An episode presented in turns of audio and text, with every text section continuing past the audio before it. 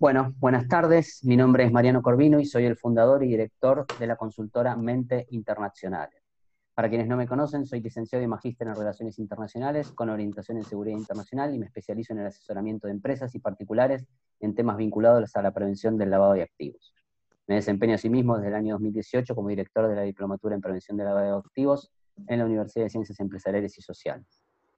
En esta nueva charla del ciclo Dialogando con Mente contamos con la presencia de Carolina Galtieri, quien abordará temas relacionados a la prevención del lavado de activos en el sector de los juegos de azar. Carolina es abogada y magíster en Derecho Penal, se desempeña en el sector de juegos de azar desde el año 2003 y es actualmente titulada en la Unidad de Prevención de Lavado de Activos y Financiamiento del Terrorismo en Lotería de la Ciudad de Buenos Aires.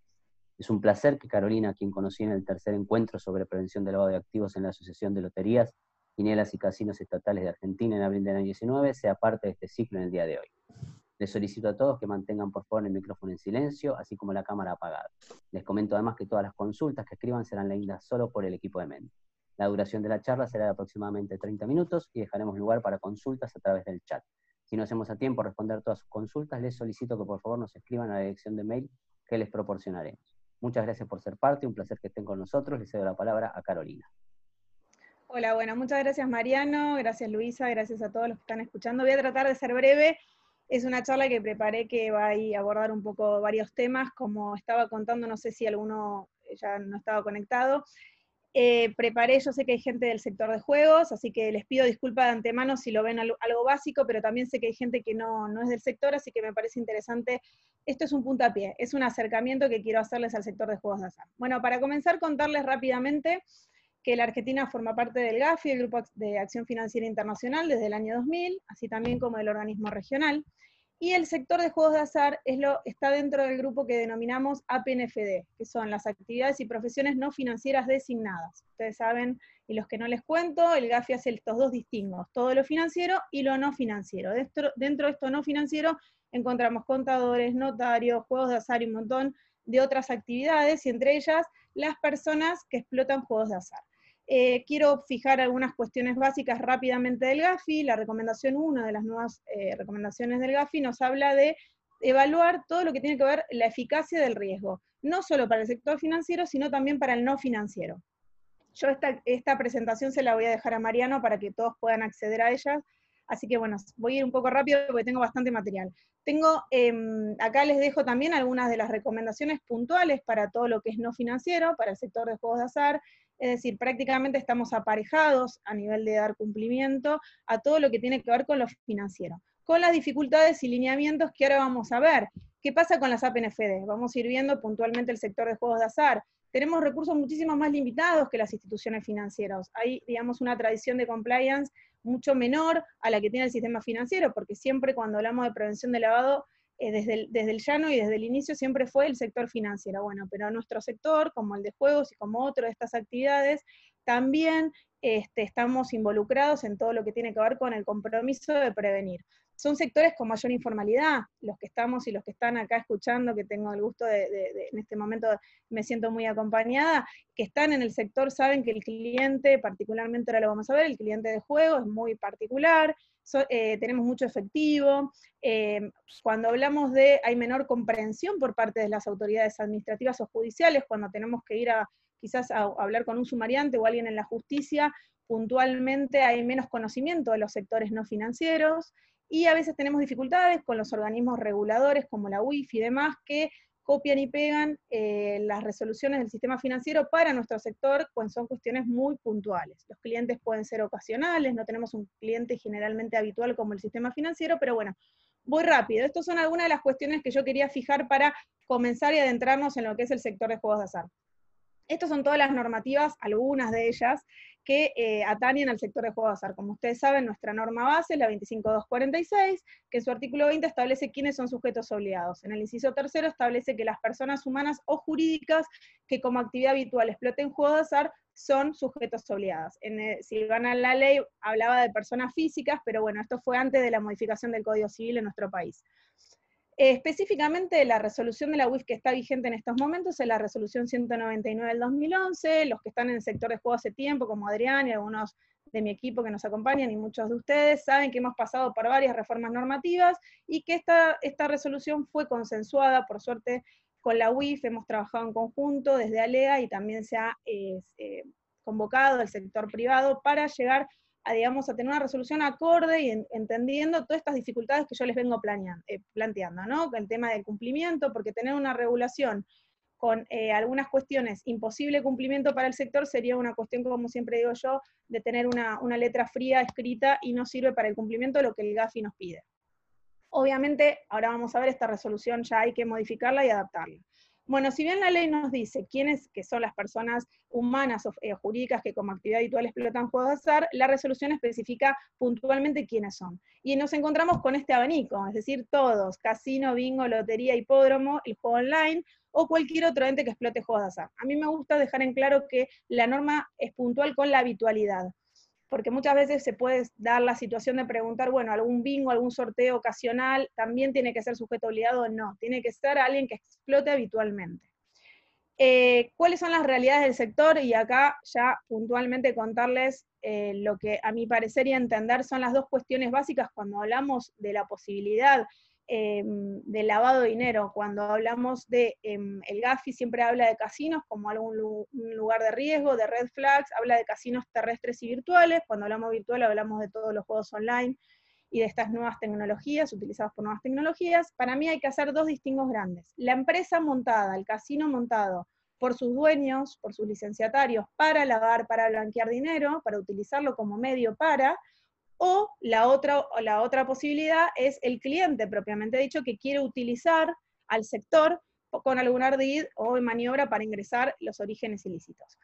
A ver, la segunda, cuando yo hablo de los clientes, yo creo que con los sistemas de prevención, más en los casinos, propiamente con todo el hipódromos, casinos y demás, todo el sistema de vigilancia, todos los controles que hay, es muy difícil, pero bueno, se puede dar. Y a mí me gustaría agregar una tercera eh, etapa, una tercera cuestión que se está analizando a nivel internacional, que es que los casinos están siendo utilizados a nivel mundial por los eh, eh, miembros de organizaciones criminales por entretenimiento, propiamente. Es decir, es, hablamos de, del sector de juegos, tenemos que hablar del sector del emprendimiento, digamos, de todo lo que tiene que ver con el disfrute del juego. Entonces ellos utilizan ya no bien para lavar, sino para disfrutar, para ir a jugar, pero ¿de dónde viene este dinero? El origen de estos fondos con que ellos están utilizando para disfrutar de nuestras salas de juego es un origen ilícito. Eh, bueno, como cuestión fundamental, como reguladores, pertenezco, soy reguladora de juego, es necesario conocer el beneficiario final, quiénes están atrás, a quién yo le voy a entregar una licencia de juego. Eh, vamos viendo un poquito de cumplimiento y supervisión. Bueno, acá tengo un poco lo que les decía, hay que evolucionar, eh, para ir acompañando un sistema de prevención a nivel nacional, lo que nos pide el GAFI. Vamos a ser evaluados por la cuarta ronda de, evaluación del GAFI, que ya tiene que ver no solo el cumplimiento formal, sino la efectividad del sistema de prevención. Y básicamente lo que les dije al comienzo, el enfoque basado en riesgo. ¿Qué va a evaluar el GAFI cuando venga? No solo el sector de juegos, sino todo nuestro país, va a ver todo el sistema. efectivamente que haya condenas, decomisos, las medidas efectivas, eh, supervisiones, Em, la comprensión del riesgo, la cooperación internacional. Bueno, todo esto enmarcado en qué pasa con nuestro país, específicamente la Argentina. Saludos, no sé si hay algún, alguna, alguna persona, algún oyente que nos acompañe de otro país. Contarles un poco cuál es, a mi gusto y Creo, Carolina, discúlpame, ya que lo hacemos un poquito así como... Creo que hay gente de Paraguay y de Uruguay. Bueno, bárbaro. Me encanta, bueno, bienvenidos y contarles un poco cómo es nuestro sistema. Nosotros tenemos un sistema federal de gobierno, tenemos 23 provincias y una ciudad autónoma. Contarles la particularidad que el juego es una eh, facultad que no fue delegada a la nación, sino que cada provincia explota en su, en su localidad, en su, en su provincia, tiene la administración y la regulación del juego. ¿Qué quiere decir? Que yo tengo 24 lugares distintos en mi país ¿Dónde se explota el juego? Todo obviamente está regulado por cada provincia, por el Estado provincial, el Estado local, que otorga licencias, pero tenemos algunas cuestiones. Por ejemplo, nuestro país no tiene, como sí sé que existe en Chile, una superintendencia, no tenemos un órgano regulador a nivel nacional en materia de prevención para el sector de juegos de azar.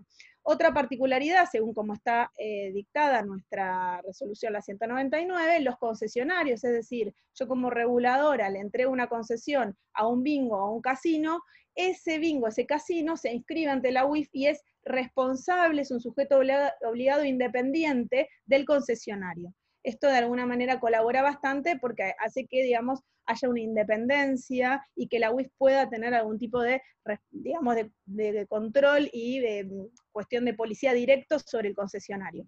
Estas son algunas de las cuestiones de nuestro país que hacen también a los riesgos y dificultades. Tenemos un país muy extenso, tenemos zonas de fronteras, que no, no, viene a esta charla porque si no me iría de tema, pero tengo para contarles casos de, investigaciones de terrorismo que se ha dado en la zona de triple frontera. Hay distintos canales de venta, como les contaba. Hay provincias, eh, para que ustedes tengan una idea, que explotan directamente sus casinos o que dentro de una misma sala explotan el paño, la mesa, la mesa de juego, pero los slots, las máquinas tragamonedas, lo tienen concesionado. Imagínense lo que es la dificultad de conocer al cliente, del seguimiento y demás. Eh, si voy rápido, pero bueno, quiero contarles un poco todo. Eh, bueno, puntualmente lo que, lo que viene a la charla, yo quería hacerles una pequeña introducción, pero bueno, eh, vamos a hablar de cuáles son algunas cuestiones para tener en cuenta de una, política para llevar adelante en materia de prevención para el sector. Bueno, esto es, esta foto es el enfoque basado en riesgo, lo que se viene. Yo creo que ni, ni la imagen izquierda ni la derecha tenemos que tratar de encontrar un equilibrio. Fundamental, fundamental para mí es poder llevar adelante ejes de cumplimiento. Primero y principal, es necesario una colaboración institucional, que toda la organización a la que estemos, ya sea un casino privado o un casino público, cualquier de estos sujetos que estamos hablando, tiene que haber un compromiso por parte de la alta dirección y de toda la organización. O sea, no sirve de nada que seamos compartimentos estancos los que estamos en análisis o en áreas de prevención, porque esto es una cuestión que es cross toda la organización y todos tienen que colaborar. Ya, es vetusto hablar de el área de prevención o el área de auditoría cerrados, encerrados. Tienen que estar todos capacitados y todos colaborando. Principal. De ahí en adelante, conocer, por supuesto, los riesgos, el análisis detallado de mis riesgos, de mi explotación de mi sector. Si yo no conozco los riesgos de, las, de los juegos puntualmente que estoy explotando, no voy a poder prevenir principal, el mercado, obviamente, bueno, y todo el desarrollo, obviamente el desarrollo de sistemas acordes con las necesidades de lo que estoy explotando. Esta es una fotografía de lo que a mi criterio y bueno, el equipo que, tengo el placer de, acompañar y de conducir hace tiempo es lo que sí o sí tenemos que tener en una política de prevención. La matriz de riesgo hoy por hoy no está exigida en la resolución 199 para el sector de juegos, pero sí es lo que se viene y es necesario tener una matriz, anticipo y no voy a ahondar, eh, va a haber una charla en este espacio por una colega, una profesional, una contadora, Mariela, que va, a abordar el tema de matriz en forma excelente, así que bueno, lo voy a dejar a ella que, aborde ese tema. Perdón, Caro, calculamos que será en la primera semana de septiembre. Calculamos que así, porque tenemos, les comento un minuto, tenemos charla ya por suerte hasta septiembre copado todo el, el, el ciclo. Bueno, bárbaro. Así que ahí van, que me parece súper interesante para ver casos prácticos, para ver cómo construir una matriz. Fundamental, bueno, como todos saben, tener un oficial de cumplimiento, la política de conozca a su cliente, conozca a su empleado también es importante, porque así como hay una fuerte política de conozca a su empleado en el sistema financiero, para nuestro sector también es importante el control de los empleados infieles y demás. Eh, bueno, todo lo que tiene que ver con capacitación, el manual interno. el manual interno tiene que ser describir la política de cumplimiento en general y no puede ser un compartimento estanco, una cuestión que, bueno, cumplí lo tengo. No, tiene que ser realmente algo que sea compartido por toda la organización, que sea conocido y que sea, eh, digamos, algo actualizado. Ojo, ojo, consejo con lo que escribimos en los, en los manuales y no cumplimos no copien, no, no, no copien el manual de otra organización, porque la UIF va a venir primero, va a buscar su manual interno y va a preguntar, a ver, y dice, en el manual dice que Carolina va a estar parada en la puerta con el sombrero rojo y va a abrir la puerta, y si Carolina no está, sanción. Entonces, no por tener el mejor manual, aunque sea un manual de cuatro o cinco hojas, pero que describa la política y describa lo que la organización lleva adelante, está cumplido. Obviamente las auditorías periódicas, y bueno, varias cosas más. Vamos a ver al cliente, no sé cómo vamos de tiempo. ¿Estamos bien? Bien, bueno.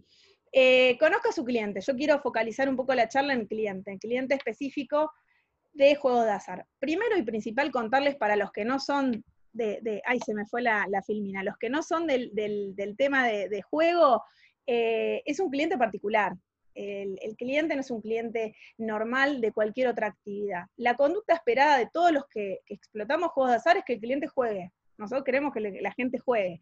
Ahora está el desafío y todo el trabajo y el equilibrio de la gente que trabajamos en cumplimiento, evidentemente que esté dentro del marco de control, que se lleva adelante todos los, lineamientos y cuestiones puntuales. Es una actividad que pasa, que es muy difícil de entender para el que no es jugador. Eh, no obedece a unas cuestiones eh, lineales u objetivas. Vos podés ver una persona que viene ganando y decís, bueno, listo, ganó un montón de dinero, se va a retirar, se va a su casa. El no jugador puede ver eso desde afuera. Y la persona apostó todo y perdió todo. O sea, no, es muy difícil estar en la cabeza de un jugador más allá de cuestiones que no voy a adentrarme en la conversación, que es en la duopatía y el, el tema también que es muy importante tener todas las, cuestiones de juego responsable y demás. Em, ¿Qué más contarles? Bueno, que los clientes de juego son sujetos que están generalmente estigmados. A mí cuando doy charlas y me invitan a foros como estos, que salir un poco del área o del ámbito nuestro de, de, juego, contarles que generalmente el sector de juegos eh, está como estigmatizado en materia de prevención, como que es un red flag o es algo eh, de, muchísimo riesgo. Y a mí me gusta realmente representar a mi país y contar que desde, desde hace mucho tiempo la Argentina, tanto el sector público como el sector privado, ha tomado en serio esto y lleva un montón de políticas. Esto que yo les cuento no es algo armado para esta charla, esto lo llevamos adelante y ahora les voy a contar qué es ALEA, que es la Asociación de Loterías del Estado argentino, y trabajamos constantemente con el sector privado también para llevar adelante políticas cumplibles y evitar que nuestro negocio sea utilizado para ingresar dinero. Eh, pero bueno, el cliente nuestro ha, sido un trabajo muy importante, porque el cliente de juego, el jugador habitual, no la gente que, que, quiera utilizar nuestro sector, sino el habitual, es una persona muy particular, como les vengo contando. Entre otras cuestiones, le gusta el anonimato o tiene unas cuestiones de no quiero que me sepan que estoy jugando, o no, mi mujer no tiene que saber cuándo estoy jugando, y ahora de repente, hace un tiempo, se presentan a cobrar el premio y yo le digo, me tenés que dar todo, tu documento, si sos PEP, no sos PEP, declaración jurada, origen, bueno, un montón de cuestiones que para el sector, para nuestro mercado, como yo les dije antes, yo vendo juego, fue como un bueno, y se van a ir al juego ilegal. También tenemos la lucha del juego clandestino que nosotros tenemos que luchar, por suerte ahora existe el artículo 301 bis, está tipificado en el Código Penal, antes era una contravención, eh, todo lo que es el juego clandestino. Pero bueno, estamos en el constante equilibrio. Eh, para efectivamente llevar adelante necesitamos la red comercial, eh, entrenamiento del personal, hacerle entender primero a la organización, a la gente de marketing, a la gente que vende juego, que nosotros no somos un palo en la rueda, somos necesarios para llevar adelante todo esto. Procesos ágiles. Bueno, ahora para volver a la, norma, ¿qué nos pide la resolución puntual que dice que es cliente? El cliente se debe identificar del sector de juegos de azar en nuestro país al momento de pagarse un premio o convertir valores. Cuando hablo de conversión de valores hablo generalmente de cambio de fichas o cambio de ticket de las máquinas tragamonedas cuando la persona gana un premio, se presenta el cobro, mayor a 140 mil pesos. ¿Qué quiere decir esto? En la Argentina, eh, la identificación del cliente es al momento del pago de premio y ese es el monto. En, los estándares internacionales se habla de 3 mil euros o 3 mil dólares, la Argentina ha ido subiendo el umbral. Cuando hablamos de premios lotéricos, quinielas, eh, general, loto y quini 6, los 140 mil pesos son a veces bajos para todo lo que es la organización y llevado adelante de investigación pero para un casino 140 mil pesos hoy por hoy es bajo. Pero bueno, hay que buscar un equilibrio. Entonces, ¿qué me pide? Cuando yo cobro un premio mayor a 140 mil pesos, tengo que identificar al cliente. Tengo que armar un legajo. Eh, los que están familiarizados con esto saben de lo que hablo. Bueno, con el detalle de la operación, eh, copia del DNI, bueno, todas las cuestiones de si es persona políticamente expuesta o no. Luego se hace una verificación de la constancia del listado de terroristas que nos, nos brinda la UIF, y bueno, y después cualquier cuestión eh, eh, adicional que se le sume a ese legajo, por ejemplo, em, el detalle de, eh, se puede ver el, tema crediticio de esa persona, se puede hacer este, todo lo que tenga que ver con ver en otras cuestiones públicas como ANSES, otras bases de datos y demás. Todo esto se arma un legajo que se Sí, estamos. Te leo una pregunta que es justo de esto. ¿Qué pasa si el cliente se niega no le puedo pagar el premio, no le puedo pagar el premio, eso dice la norma. Puntualmente la norma dice de la persona, no le puedo pagar el premio. Perfecto. No si no se puede identificar o se niega a, no se le debe pagar el premio. Así dice la norma. Aprovecho que justo vi una, pregunta justo ahí. Todas las, preguntas que vos veas que, que, interrumpime, no tengo problema. Al contrario, yo me apuro porque sé que, el tiempo no, nos Todavía es tirano. tenemos tiempo. El tiempo en televisión, diría la chiqui, es tirano. bueno, este, eh, legajo, como les decía, hay que guardarlo por 10 años con todo el detalle de la operación y bueno, van a encontrar, si a alguno le interesa y ve la norma, que cuando la ley, la ley, la 25246 dice 5 años y la resolución habla de 10. Bueno, hay una discrepancia si yo les recomiendo que sigan la resolución, porque la UIF ha sancionado a sujetos obligados que, digamos, en la realidad, como, como abogada, decirles obviamente que tiene mucho más peso la ley que, una resolución, pero vayan por los 10 años. Esto tiene que ver por el tema de recopilación o reconstrucción de datos para cuestión, cualquier cuestión judicial. No eh, voy a desarrollar esto en, porque ya les conté que está Mariela, que lo va, que lo va a dar eh, perfecto y, mejor que nadie porque es la que se encarga de todo esto, pero básicamente hablarles de la autoevaluación de riesgos. Hoy por hoy, lo más importante que tiene que tener una organización que explota juegos de azar y cualquier otro sujeto obligado, de, de todos los que habla la, el GAFI o la UIF, puntualmente es tener una autoevaluación. ¿Qué tiene que ver una autoevaluación? Es poder saber realmente cuáles son mis riesgos.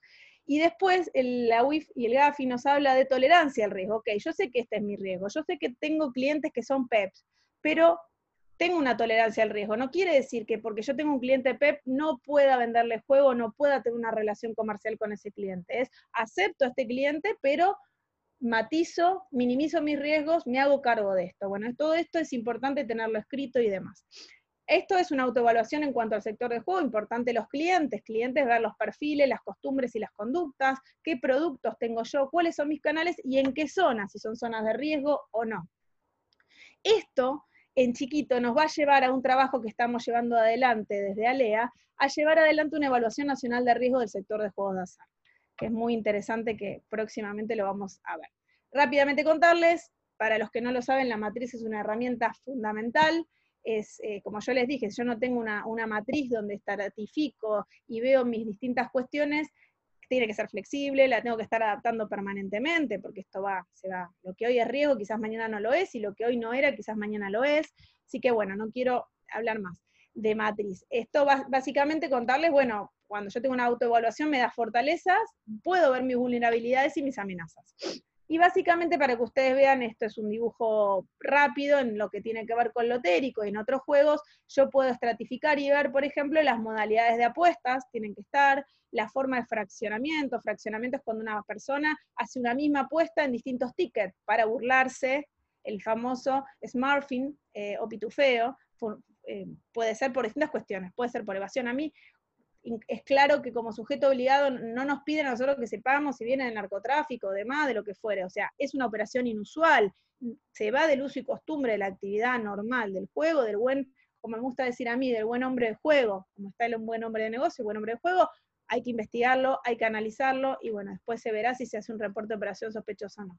La frecuencia. Una persona que gane muchas veces per se, para mí no es inusual, pues nosotros vendemos juegos, como les dije, hay gente que juega, que apuesta y que gana. Bueno, hay que ver esa frecuencia, cómo se da, en qué, con qué parámetros, qué juegos, o sea, se, matizan muchas cosas, no es algo estático.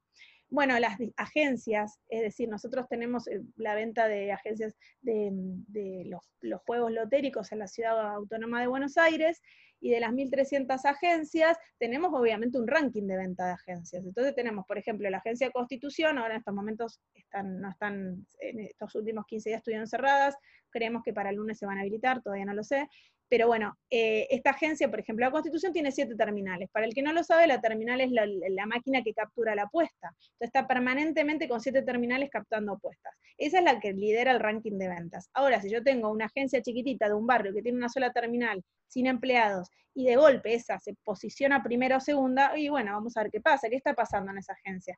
¿Tiene esa afluencia de personas o se está descargando clandestina? ¿O qué están haciendo? Hay un montón de cosas que juegan y que empiezan como un rompecabezas a engancharse. Bueno, si es PEP, los montos y el pago por terceros, ¿no?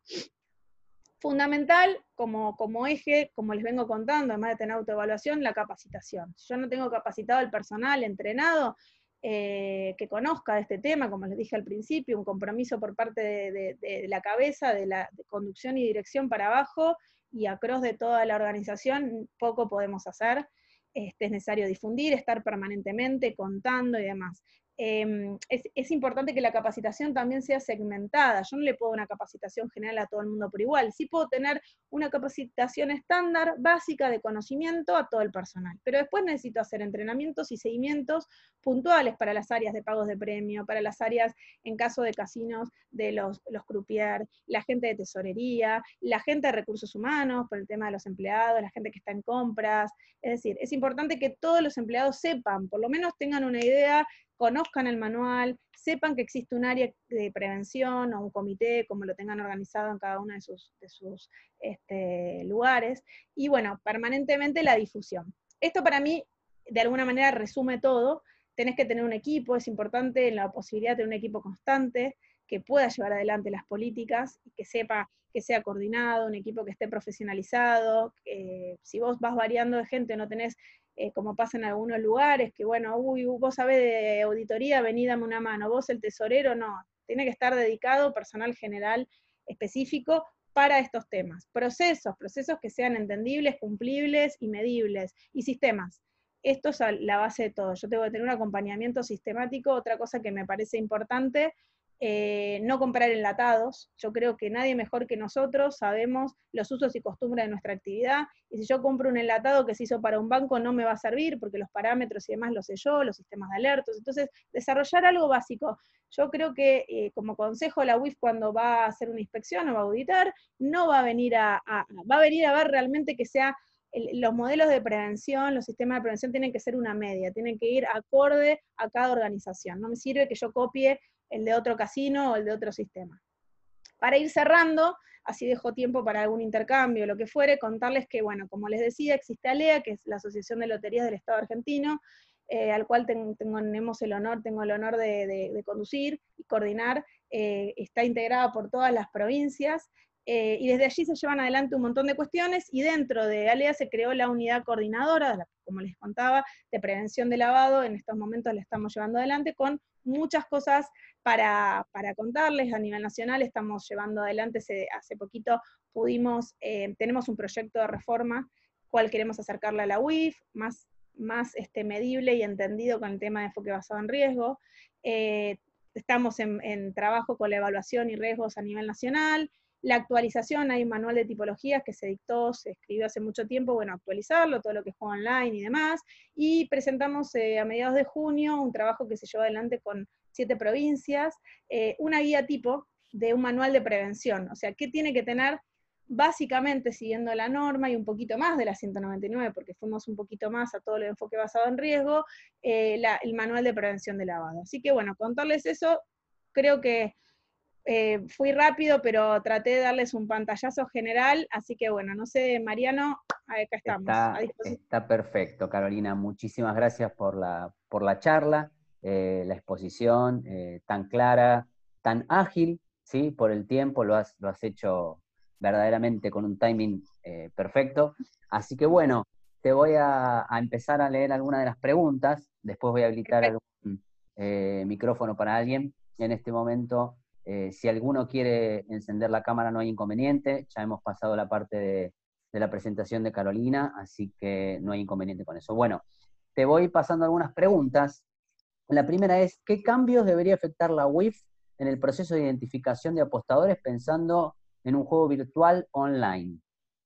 Bueno, eso, eh, hablando puntualmente de juego online, yo hace poquito, la semana pasada, tuve la posibilidad de dar una charla en Forum en la especialización y contarles que cuando hablamos de juego online, yo creo que la trazabilidad, contrario a lo que uno cree, es mucho mejor porque se identifica al cliente desde el inicio. Es más parecido al sistema financiero. Cuando hablamos de juego online, nosotros tenemos al cliente, por supuesto, con todo medido y todos los riesgos necesarios de que sea la misma persona que abre la cuenta, la misma que va a cobrar, digamos, teniendo en cuenta un montón de parámetros de riesgos, pero yo la tengo trazada, esa persona yo puedo ver como apuesta todo el tiempo, tengo un seguimiento, contrario a hoy, que yo recién identifico a la persona cuando se presenta el cobro. Si yo no tengo, por ejemplo, en un casino, que sí lo tengo, la máquina, digamos, la, todo lo que es la filmación y demás, no puedo ver si esa persona efectivamente ganó o cambió fichas, entró a una sala de juego, tenía tengo un montón de casos para contarles reales y no, pero no, no daba el tiempo, pero cambió fichas y vino y cobró y se llevó un cheque, un certificado ganador, o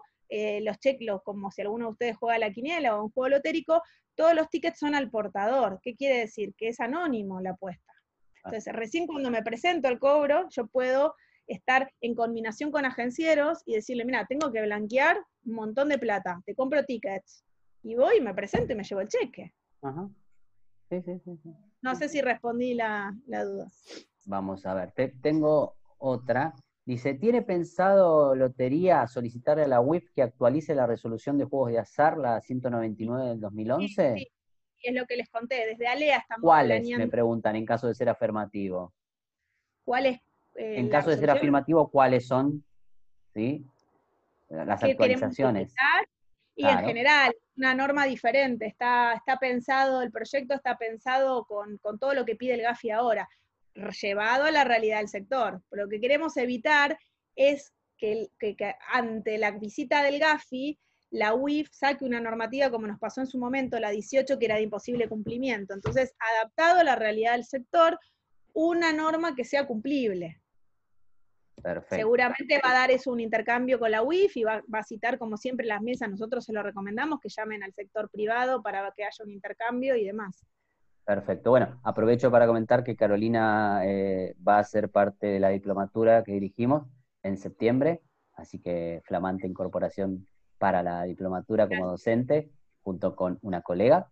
Eh, y te voy a pasar una pregunta de una docente también de la diplomatura. Julieta, ¿nos estás escuchando? Sí, acá estoy. ¿Me escuchan ahí? ¿Sí? Perfecto. ¿Cómo les va? Consulta, más que nada, primero que estuve viendo el, año pasado hubo algún tema con las concesiones de casinos en lugares de provincia de Buenos Aires que se dieron de baja algunos y, creo que ahí hubo algunos temas. ¿Y cómo ves el tema, si se puede prevenir de alguna manera el tema de dueños de concesionarios de casinos y demás y con las concesiones y el tema corrupción, ¿no? Si, si eso tienen alguna manera de prevenir. Sí, bueno, es lo que dije al principio muy escueto. Eh, tiene que ver en realidad cuando vos vas a, como, como regulador, cuando vas a otorgar una licencia básico y principal, saber el beneficiario final, quién está atrás de ese conglomerado. Eh, básico, porque ahí evitas cualquier tipo de entregarla realmente, porque vos pensás que la facultad de regulador y de entregar concesiones la tiene el Estado en nuestro país, ya sea provincial o local. Entonces, ahí es importantísimo que se pueda ver quién es el que me va a manejar el negocio, para evitar todas estas cuestiones que vos estás planteando. Eh, pero bueno, hoy por hoy, sí, cualquier, yo estoy eh, al tanto que cualquier este, provincia, cualquier ente regulador de nuestro país que entregue una licencia, no solo aplica el tema de prevención de lavado, sino algunos están un poquito yendo un poquito más, el tema de OCDE, y bueno, muchas cosas de cumplimiento y demás para evitar y estar a, una altura, ¿no? Te hago, gracias, gracias Julieta. Te hago una última pregunta casi, por el tiempo más que nada. Eh, te preguntan, ¿le parece bien armar una mesa de diálogo, trabajo, cooperación entre las loterías, la WIF y los sujetos obligados? ¿Sujetos obligados quiénes serían? Eh, sí, sí, siempre. A ver, nosotros eh, desde, desde, bueno, yo ya me, me, me, deschavaste, pero hace muchos años que estoy trabajando en el sector de juego y desde siempre eh, tuvimos con todas las WIF muy, muy, buena, muy buen acercamiento, eh, nos caracterizamos desde Alea también por hacer eventos, llamar, este, bueno, Adrián sabe, ha venido a muchos eventos, eh, y la verdad que sí. otra cosa que yo estoy tratando de impulsar es hacer, por lo menos local, lograr tener mesas de trabajo con los operadores privados, porque cuando nosotros hacemos congresos o charlas, sabemos que los que más saben, los que más están en el campo es la gente que tiene el casino privado, el bingo de, barrio o el, digamos, el hipódromo eh, o las máquinas tragamonedas, los concesionarios que están, digamos, en la calle, igual que nos pasa con los agencieros. El agenciero es el que conoce al cliente. Yo tengo una persona que se presenta como un banco y le pago. Por eso es tan importante esto que yo digo de la red comercial, de conocer, de acercarse, que no sea una cosa de compliance, algo ahí que no sabes qué pasa. Entonces, bueno, me parece que es muy importante, bueno, contarles también que Alea va a estar participando como siempre, pero ahora vamos a participar en, la Comisión de Prevención de Lavado a nivel iberoamericano, así que creo que desde ahí se va a poder hacer muchas cosas porque es a nivel región, ¿no? Entonces, yo, yo estoy muy orgullosa que la Argentina hace mucho tiempo viene trabajando en esto desde el sector. muchos, lo veo a Adrián, que trabaja bárbaro en el hipódromo y su equipo y un montón de gente, la verdad que se trabaja bien. Bueno. Hay mucho por hacer, ¿eh? tampoco es que hay muchísimo, porque los criminales van siempre más adelante, pero bueno, yo digo que siempre si estamos presentes y regular, yo creo que es fundamental regular, el juego online hay que regularlo, hay que regularlo porque hay juego ilegal, está.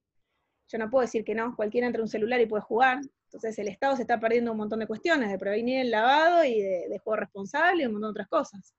Bueno, bueno, Carolina, lo último que acá me, bueno, son muchísimas las felicitaciones por la charla. Me piden una segunda eh, charla si es posible. Lo, evaluaremos con Carolina si, quiere prestarnos su tiempo. En menos de un minuto, yo eh, les doy las gracias a todos y a todas por haber estado en el día de hoy, por haber participado de esta charla. Hubo más de 65 personas. Eh, así que, bueno, contentísimo por la convocatoria que ha logrado Carolina, el tema que ha propuesto también. Les agradezco a todos por haber estado. Carolina, despedite con lo que vos quieras en menos de 15 segundos para que no se nos corte. Y volvemos a ver. Bueno, no, estoy contenta que pude contarles todo muy rápido, que el tema da para mucho, que estoy a disposición. Bueno, Mariano tiene mi contacto. Muchas gracias y, bueno, este, me encanta que se empiece a hablar de estos temas en, estos ámbitos. Y, y, bueno, nada, hay mucho para hacer, mucho para trabajar. Eh, pero bueno, nuestro país en el sector de juegos está, está firme, así que bueno, este, eso me gusta a mí contarlo. Me gusta contarlo porque uno lo ve afuera y cree que no. Así que agradecerle a Mariano, a Luisa por la invitación, es un placer y bueno, este, a disposición para cuando tengamos